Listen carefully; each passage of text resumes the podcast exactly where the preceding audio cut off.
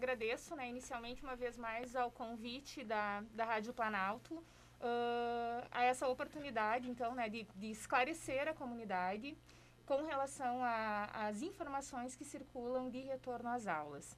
Então, é bem importante a gente deixar claro que a possibilidade de retorno que foi uh, amplamente divulgada pelo governo do estado, enfim, pelo governador Eduardo Leite ali no início de setembro, fazia menção à possibilidade por rede, retorno por rede, ou seja, aos municípios cabe, nesse momento, uh, deliberar quanto ao retorno uh, das escolas municipais, bem como das escolas privadas.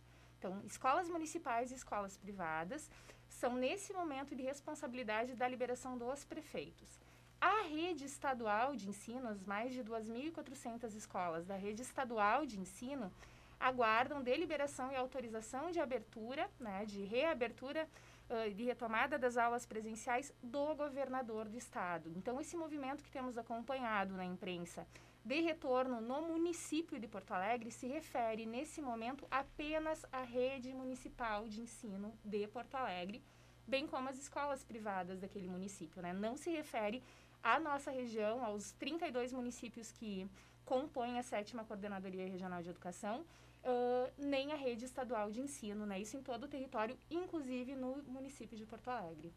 E aí, certamente, os pais têm ligado para as escolas, a coordenadora Karine, e têm perguntado, é verdade que vai ter aula? Não, não dá para confundir Porto Alegre com o interior do estado. Exatamente. Nem Porto Alegre com, com o interior do estado, nem a rede municipal de ensino de Porto Alegre com a rede estadual de ensino.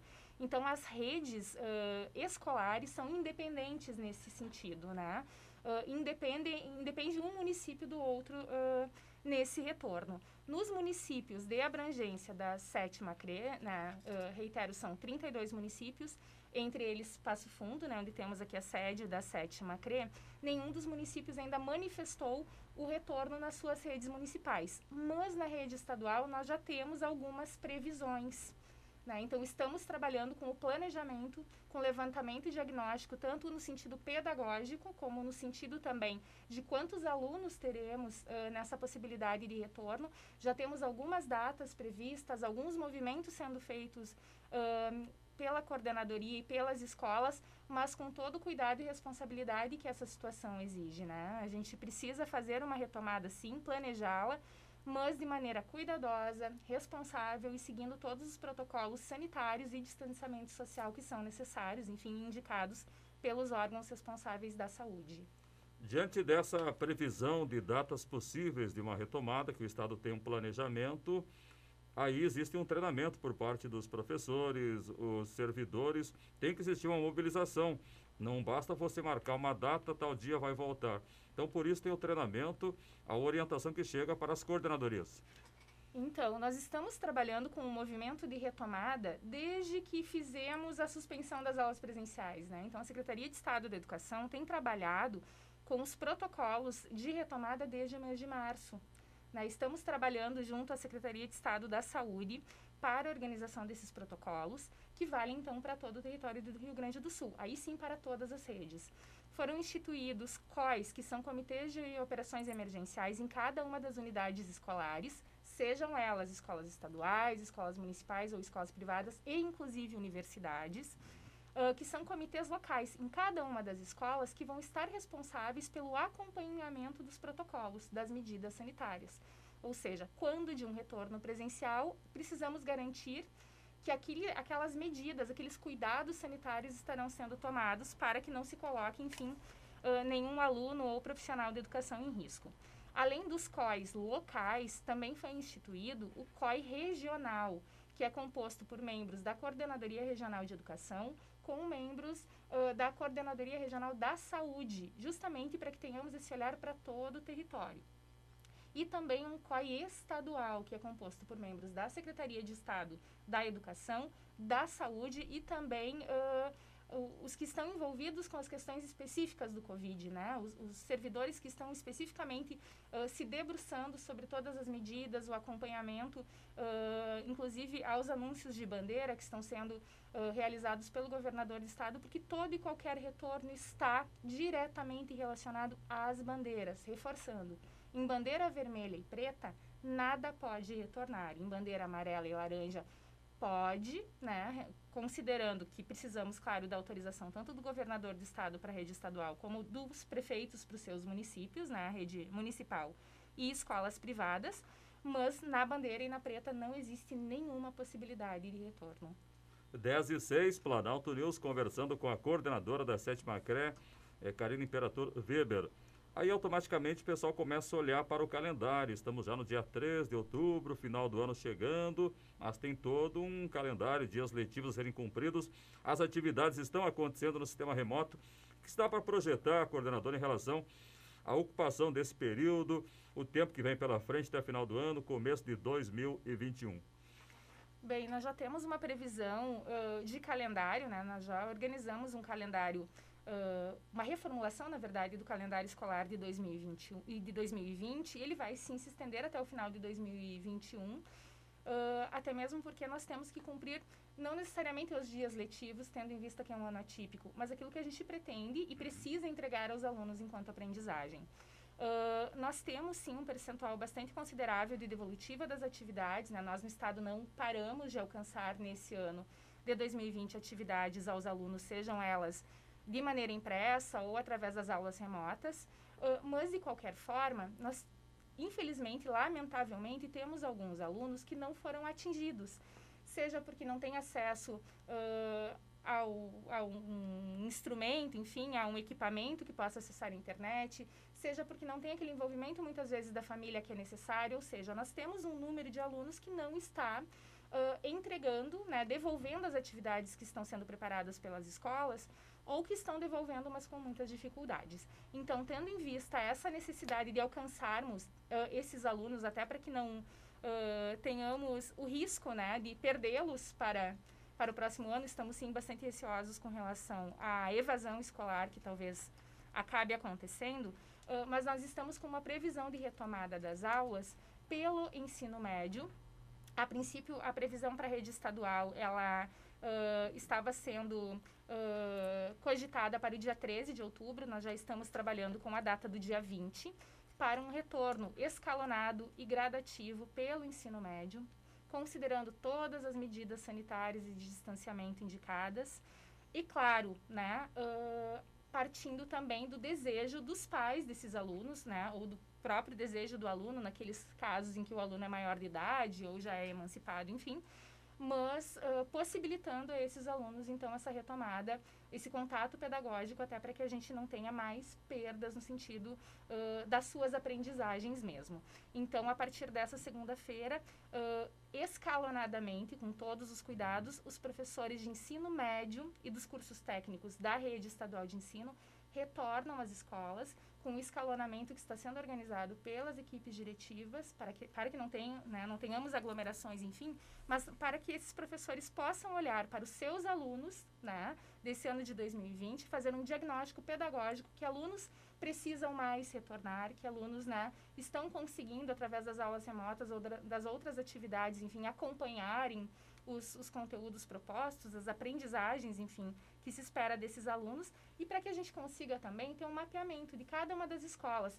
Se as condições sanitárias estão ok para a possibilidade de um retorno presencial, quais, quais e quantos alunos, né, na verdade, teremos nessa possibilidade de retorno, até porque precisamos pensar entre outras questões. O próprio transporte escolar, né? Uh, e também as estratégias pedagógicas que utilizaremos para esses alunos que venham a frequentar as aulas presenciais quando da sua possibilidade. Então, estamos... E sabendo que tem aquele grande movimento, né, coordenadora Karine, toda hora a gente coloca a notícia os pais, meu filho não volta, minha filha não vai voltar, só com vacina. Imagina o desafio de quem tem que planejar, como é o caso aqui da Karine, demais coordenadores, do próprio Estado, diante dessa ideia que as pessoas estão com medo, que não querem mandar os filhos para volta às aulas sim, a gente não tem, lamentavelmente, ainda nenhuma notícia né, de, de, de vacina em grande escala.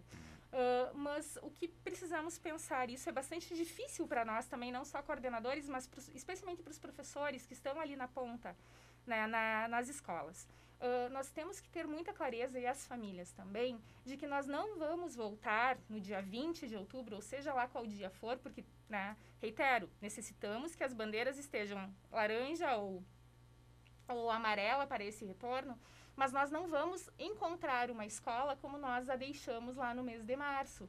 Talvez nós tenhamos um aluno no presencial, né? Talvez nós tenhamos nenhum aluno no presencial, porque isso demanda, assim, uh, o desejo dos pais, eles vão assinar junto às escolas um termo de responsabilidade, onde eles manifestam o desejo do seu filho retornar ou não nesse momento. Termo esse que pode, inclusive, ser revisto a qualquer tempo, porque certo. daqui a pouco o pai se manifesta hoje contrário ao retorno e amanhã ele resolve que seu filho retorna.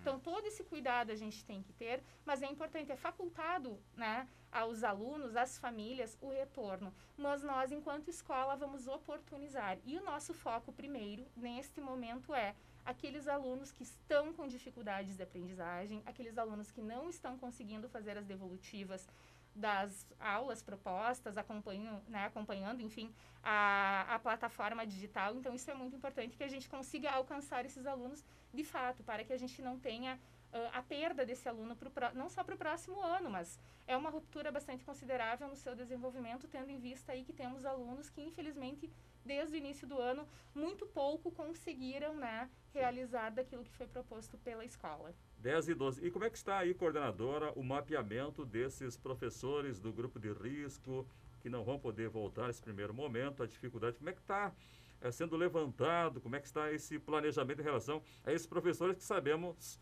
é um número considerável?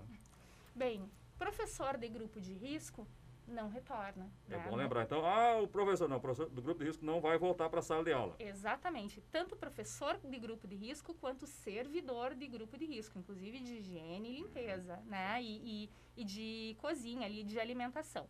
Então, professores e servidores de grupo de risco não retornam. Essas medidas continuam sendo aplicadas os nas nossas escolas. Os pais têm que saber disso, então esses aí não vão voltar, viu? É bom passar para os pais essa mensagem aí. Exatamente.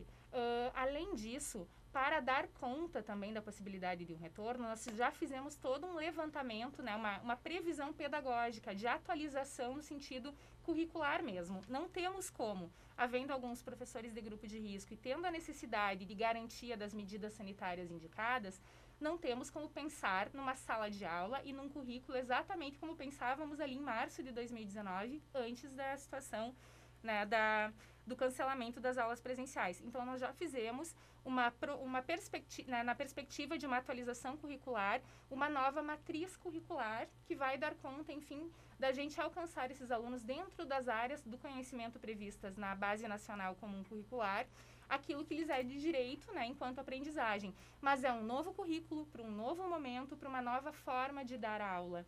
Então, uh, tudo isso está organizado, a gente certo. está alcançando e formando, enfim, as equipes das escolas também para que a gente tenha não só a segurança sanitária, mas também a segurança pedagógica que precisamos nesse momento né, alcançar aos nossos, aos nossos alunos e servidores. Bem, nós queremos agradecer então a professora Karine Imperator Weber, coordenadora da sétima Coordenadoria Regional de Educação. Essa entrevista também vai estar logo mais no nosso portal rdplanalto.com, orientações nas redes sociais em relação ao trabalho das escolas. A gente vai seguir mantendo contato, fazendo novas entrevistas. Alguma outra orientação para os pais, para as famílias neste momento que ouvem a Rádio Planalto News? Uh, acho que precisamos sim alcançar essas famílias também uh, o porquê de o Estado estar com essa cautela no retorno, assim como os municípios também, né? Nós não podemos, de maneira nenhuma, dar início às aulas presenciais nas nossas escolas sem que tenhamos garantido, pelo menos, né, o mínimo necessário em termos de, de proteção. Então, agora, nos próximos dias, e por isso os professores também do ensino médio estão retornando para as escolas em regime de plantão, porque estaremos recebendo os EPIs, que são os equipamentos de proteção individual, tanto para os professores quanto para os alunos para que tenhamos então os equipamentos necessários né, para a proteção de cada um dos, dos indivíduos, bem como também, como tu bem colocaste, a questão uh, da formação desses COIs locais, né, que são os comitês que vão organizar as medidas sanitárias dentro da escola, e não só uh, o, os profissionais do COI, mas também os demais profissionais da escola que vão estar atendendo diretamente as crianças.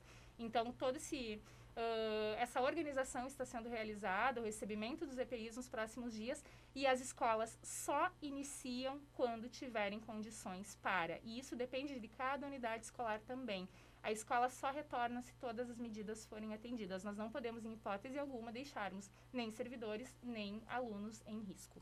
Obrigado pela sua presença, um bom final de semana, um bom trabalho também. Muito obrigada e agradeço uma vez mais o convite, a oportunidade. Bom final de semana a